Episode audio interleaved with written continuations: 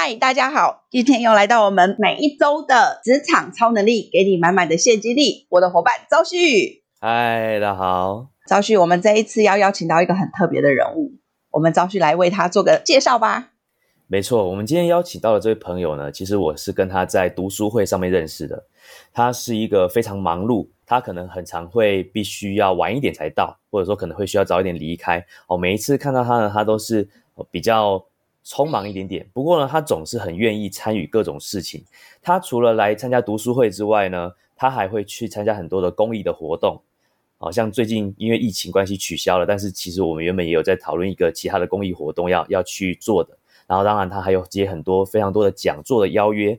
但是他本身的职业是什么呢？他其实是一位律师。那律师其实本身自己的事务就已经很忙了嘛。那我觉得他还除了说自己。本来该做的事情在做以外呢，他还希望说能够再去多学习，然后跟多去跟别人接触，多去哦把自己的知识，把自己的想法再拿出来，再跟社会做一个互动，去帮忙大家。我觉得这件事情真的非常的。难能可贵，所以，我们今天呢，就请我们这位律师朋友呢，来跟我们来分享一下他自己在职场啊，他在生活啊，他在学习啊，这边有什么样自己的想法。那我们今天就欢迎我们的来宾林刚辉律师。哎，各位朋友，大家好，赵旭秋姐你好，你好。哎，我要说一下，我跟刚辉认识是在一个上火星爷爷的课程里面。你知道，我只要是上课，我一定会拿第一名。可是我那一次没有拿第一名，就是因为被林刚辉拿走了。所以你知道这个，所以你知道这个律师啊，他不是只是会诶打官司而已，他其实也是个学霸，好不好？就是只要他上课的地方就是第一名。我不敢，不敢，不敢。但是应该也是有些运气啊。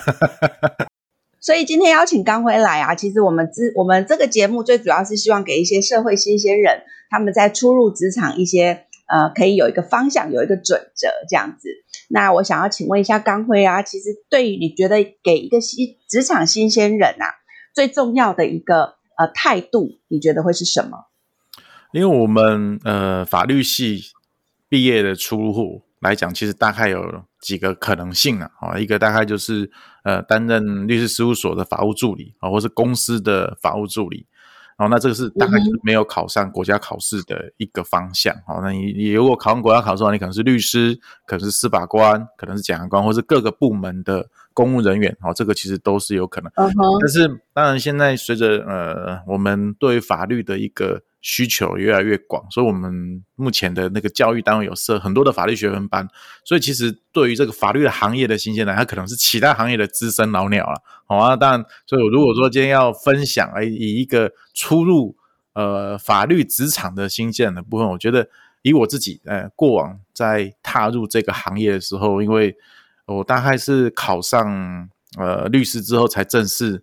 踏入这个律师的事务所，那因为我们考上律师之后会先经历一个实习的过程，然后所以我大概先去台北，然后在罗宾通律师事务所那边呃接受他的指导。那里面大概有其他资深的前辈，那在他们这样的一个教导之下，我大概觉得有几件事情在法律工作里面来讲会是比较重要的。哦，那其实第一件事情呢是我觉得细心，细心对，因为我们的法律事务大概都会牵扯到别人的一辈子。哦，他大家很多的民众他一辈子来遇到一个法律案件，那我们在处理他的事务的时候，如果我们投入的程度不够仔细，有可能会漏了对他很重要的一个证据。那再来是说，在细线部分还有一件事情是，因为我们法律上面有很多的时间上的要求啊，比如说你这个刑事判决判了啊，你觉得不服，你想要上诉，它有一个时间的限制啊，它有一个上诉时间。比如说，刑事案件来讲是二十天，那你没有在那期间内上诉的话，案件就会败诉确定。好，那今天对于这个事务，你是不是真的有很认真的去注意它相关的时间的计算啊？其实都会影响到这个当事人他的重要的权益哦。所以我觉得，在处理法律事务来讲，有没有细心的去看待他所经手的一些事情？我觉得这个对于呃法律事务的工作的一开始的新来讲是重要的一件事情。那第二个呢是负责哦，其实我大概自己在之前的律师事务所金石国际法律那边工作。那当然，我觉得律师跟其他的呃考上律师司法官的，哎，考上那个检察官或法官的人不太一样的地方是，就律师相对是比较自由的哦，有人开玩笑，律师比较自由啊、律师相对是比较，有人开玩笑说，哎，律师可以上我以为是酒店，法官不行啊。哦，哦，了但是解是，开玩笑，但是基本上是说，呃，我们律师来讲的话，其实法律工作者，当你考上一定的执照之后，那在早期我们的律师哦，其实是不适用劳基法的。我们律师哦认为说，他认为说，呃，因为劳基法的话，在法律上我们称为受雇啊、哦，那受雇人呢，他的特色就是你是上命下从，哦，就是哎，老板叫你做什么就把它做完就好。但是、嗯早期认为律师是委任关系啊，好、委任的话就是说你是基于你本来的专业，帮当事人考虑最佳的利益，然后自己独立的去完成它。所以呢，在早期会认为说啊，你既然考上律师，你应该有独立把这事情做完的一个能力。好、那所以在早期是嗯，那个基本上我的指导律师就说，那你你想要当个律师，那你就把事情做好啊，你不做好，那我就一直管你，我就一直来盯你。然后老实说，我就觉得这被盯的感觉是很不舒服啊。对啊，所以在一开始那个实习的部分，哎，指导律师就讲说，哎，你你想要过什么样的律师？他其实就讲到说，如果你把你的事情都完整的处理好，让我不用花太多的心思，好，那那这部分来讲，我觉得、呃、这个部分来讲，他就可以把事情放心的交给，哎，不太会去干涉你怎么做，就好像你上了计程车一样，你告诉司机说，我就是要到高雄火车站，你怎么到？啊？不管，啊，你能够到就好了。那你的自由度就很多，那你就可以有更多的时间去安排你到底要怎么样把工作给完成。哦，那等到我后来自己当了呃事务所的负责人之后，我一直在跟我的受雇律师或者跟员工讲说，我最喜欢哪一种员工呢？就是我把工作交给你，那我就准备准备收成成果。哦，那这个东西全自动，按一颗键，那就把事情完成的话，那我觉得这是最好的。但是要能够达到这种负责的态度的话，当然其实还有更进一步，就是你你对于自己的专业的不断的一个进修的一个要求啦。哦，因为法律的这个行业哦，我们以前在准备考试的时候，大概每一年都必须要买新的书啊。好，当然不能够说每个科目，但是很多法条都会修，像今年刑事诉讼法也有修正。好啊，所以要应付今年的考试，那你就要买新的书。那再也是因为时代的变迁，可能会有新的交易形态的出现啊，比如像现在有可能有比特币啦，哦，所谓的电商的平台啦等等之类的。哦，嗯那所以新的交易形态出现，我们就必须要念更多的书。哦，那以律师来讲的话，其实是一个必须要终身学习的行业了。哦，所以我觉得真的，除了负责任之外，你要能够支持这个负责任，就是我觉得要看一个新进职场，就是你有没有一直持续在学习。然后现在的竞争越来越激烈了，就是说你的持续学习其实就不再只限于说在法律这个行业，而是各个面向。所以刚刚昭旭说，哎，好像看到我在不同的场合出现啊，以及跟秋雨姐在碰面的时候，哎，竟然是在火星爷爷的，我记得那时候好像是故事课吧，怎么样说出一个好故事嘛？所以这些课程其实就是说，我们律师因为必须要接触各行各业，那以及在表达能力啦，或者是说一些经营上面都有需要这些知识。那那一个新进的在这个职场的之比较一开始的律师，他有没有这样的态度去做学习？那最后一点，其实我觉得是最重要。那可能一般人可能不一定会意识到这是重要的事情，其实诚信。哎，道德的操守在律师的行业来讲，这是非常重要的一件事情哦。因为我们为什么一般人会相信一个律师？其实很多的时候是因为他的行事是合于规矩的哦，那他有遵守一定的专业伦理规范的道德，那所以他到事务所来讲的话，跟他之间的互动，其实我很重视说，哎，你这地方有没有去做到哦该有的一些伦理道德的一个规范的一个要求？哦，所以我觉得这个是目前我觉得对一个呃新进的一个呃律师来讲，好、那我觉得这事情是我会比较重视的。那当然，我刚刚讲大概这几个细心啊、哈、负责啦、哦，以及呃一直持续进修的一个态度，那以及诚信，其实这四件事情来讲，对于不管是哪一个职位的法律人，我觉得这个应该都是可以共用的啦。啊，但毕竟因为我的法律的实务经验是从实习律师开始到正式的律师到自己开业哦，可能会呃适用在律师的行业会更多哦。但是毕竟我在实习律师的阶段，其实有些工作会跟法务助理是重叠的哦。那所以大概也会知道说，哎、法务助理其实也是需要去重视这样的一个事情。那我自己事务所也有请法务助理。所以其实我会，哎、我对法务助理的期待要求，当然我就会觉得说，你就是应该要做到这件事情。但是有一些必须要微调的部分在于说，呃，假设今天进入法律场的人这朋友，他还是希望考上律师、司法官，在进修的这一块可能就要有所调整，我还是会以先考上为原则啦。哦，因为在法律的就业市场里面，有没有拿到律师的牌照，在薪资上面其实是有比较大程度的影响。好，所以我觉得这个部分来讲是比较不一样的，可能就薪资上稍微收敛一点了，以考上为最大的目标，然后考上之后，那其他部分再去自由的发展，执照的取得变成越来越像是踏入这一个法律行业的基础点啊，所以。我会也会给那个还没有拿到律师执照的朋友，就说：“哎，尽早拿到啊，脱离这个考试的苦海。”呃，所以说，像林俊，你刚刚有提到，就是说，你当然希望说，哦，例如说，你今天给他一个案件，然后给他一个事情做，然后我们也可以等收成嘛。那我想要问的是，就是说我今天被托付一个职责了，那可是。我我在做的过程中，我一定会遇到一些问题嘛。那像林律，你那个时候，当时假设你今天被刚刚进来，然后你被赋予到了一些案件，那你有一些问题或不知道怎么处理的话，当时你是怎么做解决的呢？第一个就是说，针对呃新进人员来讲的话，就是要有一个想法，就这是自己的事情，所以要想办法去设想可能的解决的答案。哦，那当把问题真的出找不到解决答案。好，你可能都完全没有办法，完全没有头绪的时候，但其实还是要适时的伸出援手了。好，那因为像我当时一开始去罗宾托律师那边，我们有很多资深的律师啊，真的没有办过的案件哦。因为法律的这个行业哦，有说有人讲过一句话，叫做“法律的生命来自于经验，不是逻辑”啊。啊，所以有没有办过案件，有时候会知不知道美感在哪里？那我所谓的负责任是，他要把这个当做自己的事情哦，而不是那当自己事情的时候，你就会比较。怎么讲？像钉金的尴尬啦。哦，那但是我并不是说啊，这个不能要埋着头自己做。那其实我也会觉得说，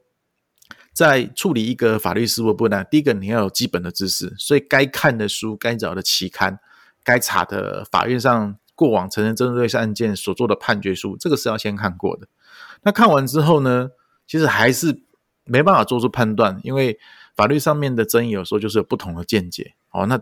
对于这个案件呢，怎么样的见解会比较合乎呃法官可能可以接受？那我觉得这个东西是要跟资深的律师去做讨论。那讨论之后，律师会提出不同的看法。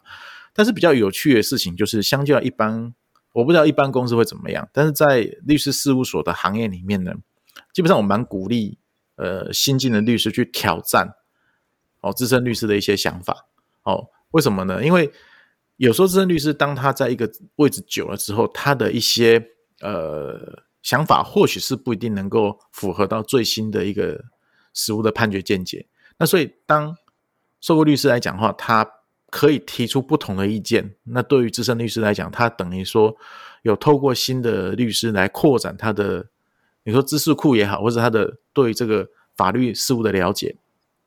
但是因为法律的适用的判断哦，跟经验会有关系，就在于说，呃，资深律师对这个行业哦，或者是对相关的人性，有时候看的会相较于之前的律师会更深，所以在这样交互的运作之下，可能就比较能够呃找到一个正确的一个答案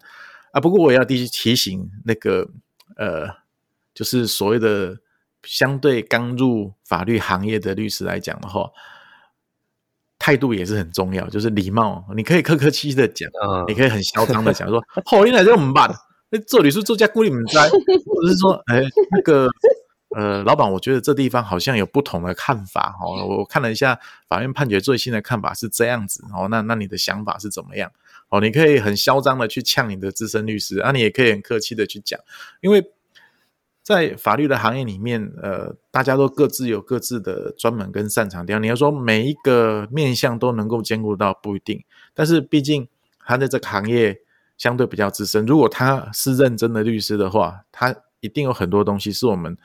在刚进入这个行业时候所不知道、所必须要学习的。哎呀，所以以一个我希望他把事情完成的时候呢，我是希望是做出好的品质，而不是。因为他把这个当做自己的事情，出来的品质是他自己要负责任，所以要是一定水准以上的品质，那要把它完成的话，第一个先做基本的功课，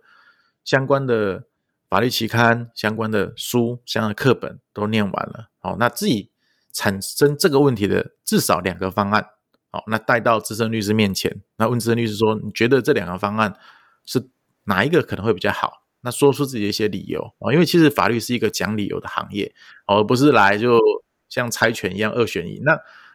资深律师在透过他在叙述过程中，一方面是可以训练逻辑思考的过程，一方面就可以找出相对对当事人比较适合的答案。哎，这是我大概一些简单的想法。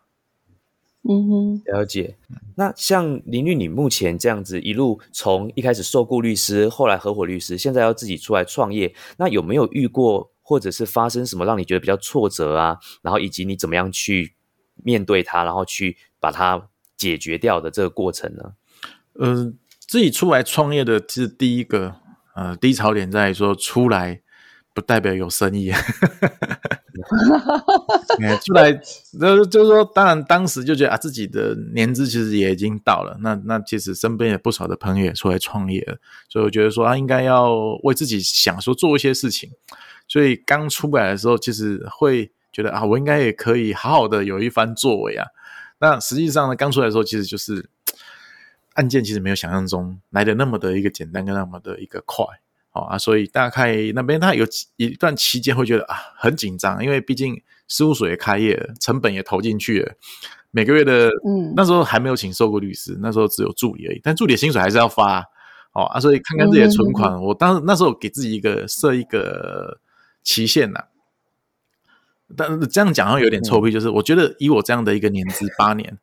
我去任何一家事务所。我只要不计较薪水，我应该可以找到受雇的工作，我我我可以活得下去的。所以我自己那时候给自己一个年限，是说我给自己六个六个月的存款，好，那可以花六个月啊。如果花不下去了啊，真的倒了，就回去找受雇律师的工作。那后来活过来，但是在一开始前几次真的是蛮紧张跟压力很大的。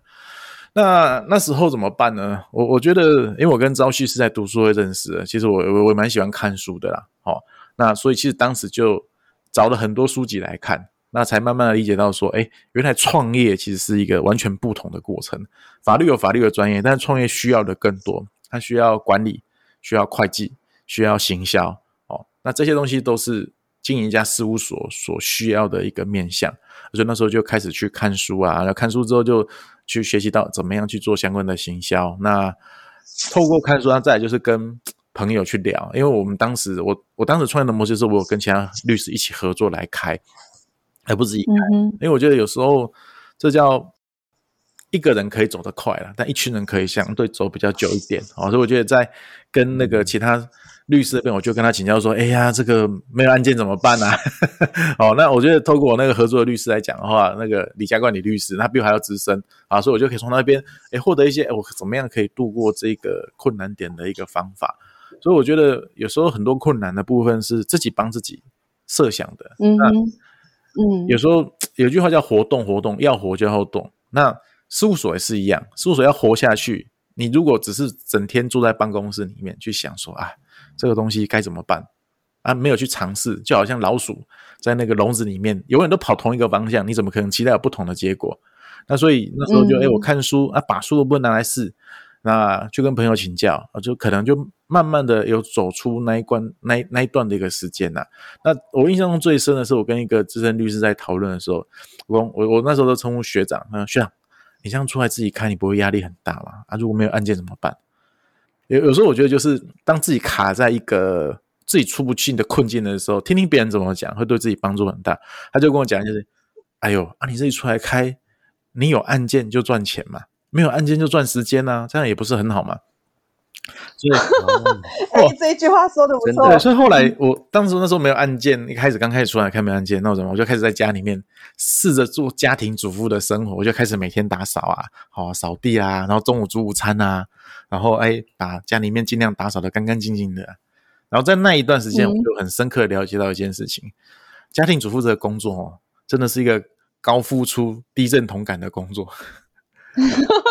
就是你做很累哦，然后你觉得好像家里很漂亮，可是有时候你会觉得说，那到底自己的存在的价值在哪里？那所以这样的一个过程来讲，对我以后在办理一些家事案件，我觉得更能够同理说，哎，这个呃，假设是完全的家庭主妇，其实那那时候的心情哦，他其实很需要被肯定。老实说，真的，你把家里面打扫的很干净，那个真的很需要技巧。当自己处在困境，然后情绪不好，老实说，一定会有一段的低潮，但是我觉得。把握住说能够让自己找到尝试不同的一个解决方式，那就有机会可以让自己改变那样的一个困境。好，那所以这样看起来，我那六个月也活下来了，一直活到现在。但创业就是一个不断活下去的过程啊，就是每天都有新的挑战。对，嗯嗯。听刚辉分享了这么多啊，如果刚辉我们现在给年轻人一个人生的勉励的话，你觉得要给他们一句话，你会给他们哪一句话呢？我这句话也是我之前的学长告诉我的啦。那我觉得这个东西对我其实也有很深的影响，叫厚积而薄发。厚呢是深厚的厚，积呢是累积的积，哦啊，而就是而且的薄呢是厚薄的薄，哦啊，发是发明的发，哦，那简单的意思就是说，你可以你不断不断的深厚累积，然后你会有一些些的一个发光的一个部分，哦，因为其实法律的事物真的很庞杂，那其实它也很困难，那其实透过不断的一个累积相关的一个专业知识，那在案件里面。有时候一句话就刚我几点管了，公婆不给单。那有时候就是那个几点管，所以那个勃发的部分呢，就可以帮当事人解决他案件里面最困难、最困扰的一个问题。那所以我这个也是呃送给所有的年轻人，呃不要灰心于现在的状况，那努力的累积，我相信一定会有一个好的一个成果。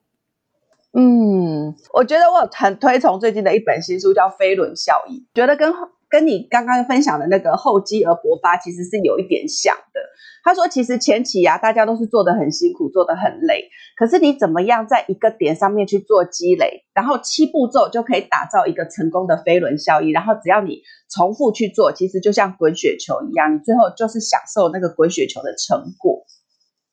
可是我觉得现在就是几乎大家比较不愿，就比较不会是在这些小地方去去做积累啦。我觉得这是比较可惜的地方。嗯，我觉得其实像林律刚刚跟我们分享的，就是不管是细心啊，然后负责啊，然后就是把事情做好啊，一直不断的学习啊。其实不管是法律从业人员，我相信其实以现在不管你接下来做什么工作的新鲜人，都是应该要尽量去做到。因为毕竟像刚林律有提到，就是当你今天遇到一些问题的时候，其实你可以从阅读去获得很多的解答。那当然，你还是可以从跟别人询问。哦，去找寻别人的意见，哦，不要自己埋头苦干，然后你在那边一直边钻牛角尖，然后可能就反而心情变得更不好，然后也没有办法突破这样子一些困境。我发觉其实律感觉上律师是一个很需要。互相交流，而且彼此去挑战、去讨论的一个职业。那其实，在很多的职场上，我们其实很多时候都忘记要去尽可能的去找别人的意见啊，或者说去跟别人交流自己的想法。那我觉得这件这件事情，其实就对于我们新生来讲，真的就是蛮重要的。对，而且其实我要分享一下，我跟呃刚辉给我的一个很大的帮助，就是其实有的时候我们都会自己觉得用自己过去的经验去判断。那因为刚辉给我一些小小的提醒，多讲了两句话，你知道，我就这样子省了七十万。我觉得这真的是很重要的一件事。有的时候啊，我觉得律师的切入的角度跟我们看事情的角度会是不一样的。那有的时候，我觉得可能在发生的过程当中，我们会忘记去保护自己。刚辉就跟我说，呃，我的工作是律师，我的功能就是要帮助人家降低风险。所以，我告诉你这些事情，你可以去评估一下你现在的状况。我就觉得，对啊，我真是把事情想得太单纯了。所以多做了一点之后，我觉得哇，那个真的是把损失风险都降到最低了。这是我要非常非常感谢刚辉律师的一个部分。秋玉姐客气。不过，就是讲到法律风险这部分，也是刚好回应秋玉姐所讲的，就说，嗯，我们一个好的律师哈，有时候我们一开始就讲，就是律师呢。有时候是生意人很讨厌的一个合作对象，因为可能两个生意人他已经谈了一个交易，他好好兴奋哦，说耶，我们准备要宏图大展的，我们一起创业，好开心哦。那这个应该可以成了吧？那那我们找律师，请律师来写一份合约吧。啊，律师就开始提出各种问题。那第一个问题就说，哎，那你们合作如果散伙的话，你们打算怎么处理？他就哎哎，律师还没开始合作就问人家散伙，搞什么？我。才刚开始合作，你就教我们冷水哦？那但其实我们律师在想的事情，就是有时候跟做简报很像，以终为始。我们希望当事人的交易呢，有好的开始，假设不幸也有好的结束，那可以避免上法院打官司。那另外部分呢？嗯哼哼哼，虽然说我们刚刚这样讲会让当事人感觉不好，但是交易还是完成了。但是有一次我听一个大人学的演讲，他就在讲说，呃，他他如果说比较之前的律师来处理一个法律事务的时候，他的想法是他会帮当事人在一份合约上面设想最完整、保护最周到的合约，但这份合约对方不会签。好，嗯哈，为什么啊因？为你保护的很完整啊，你什么东西、哦什么样的利益你都拿到了。那今天对方就觉得说、嗯哼哼哼啊，你什么东西都拿走，那我们生意怎么能够继续进行下去？那你就是要把我吃够够啊。那在生意的世界里面，有时候是实物的状况怎么运作，哪些风险是比较大，嗯哪些风险比较小。那其实我们在处理这些案件过程，慢慢就会，我常常会觉得说，律师这个行业有趣的地方就是，我们会跟着当事人一起学习成长。哦，那这个案子我没有办过，哎、在当事人的说明之下，哦，我可能今天我了解的工程，明天我了解的医疗，那后天我要了解电子商务，那愿意有一个开放的心去学习的话，我觉得律师的生活就会相对比较有趣。但是回过来就是说，我们我们律师其实在风险上面评估呢，有时候还是会有一个点，就是刚刚跟秋叶讲说，我们提供的是一个分析，但是每一个决策你要不要去冒这个风险，哎，这个就是做企业经营者的一个智慧了。没错，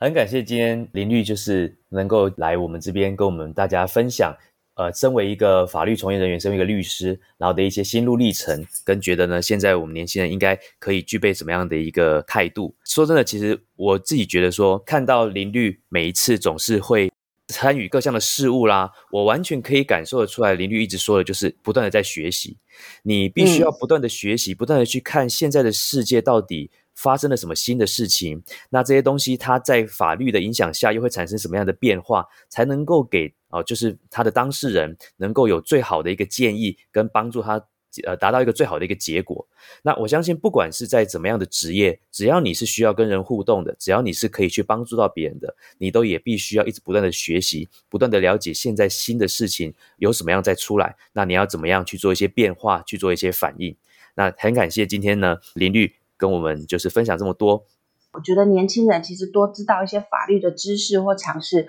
对未来不管是人生啊、工作啊、职涯，我觉得都会有很大的帮助。所以林律，我觉得功德无量啊！今天非常感谢林律来接受我们的采访，也让我们所有职场超能力的年轻人有一个新、有一个不同行业的借鉴。谢谢林，律谢谢，谢谢，好收续，谢谢秋雨姐，谢谢大家，谢谢，谢谢，拜拜，拜拜。